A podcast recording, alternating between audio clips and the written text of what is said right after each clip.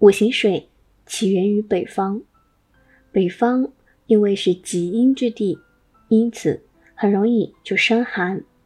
那么寒进而生水，春日的水它属于一个休憩的一个状态，所以在春季的时候需要用厚土来防止水的泛涨，用木头来吸收水，用金来生水。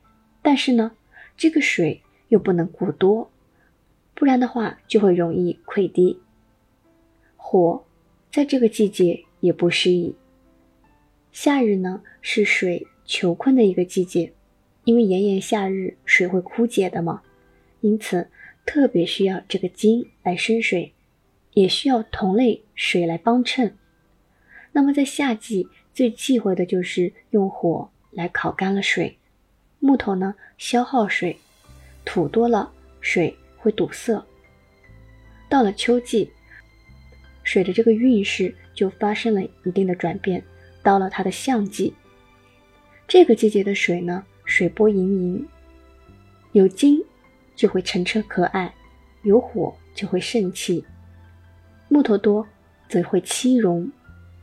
但是呢，秋季的水遇到土就会浑浊，遇到水呢就会泛滥。对于水来说，最好的季节就是冬季，因为冬季呢，它是水的一个旺季，在这个季节特别适宜用火来暖身，用木去泄这个水。但是呢，也有忌讳的地方，忌讳用金来生更多的水，水多了就没有益处了。那么土多在冬季也是没有好处的。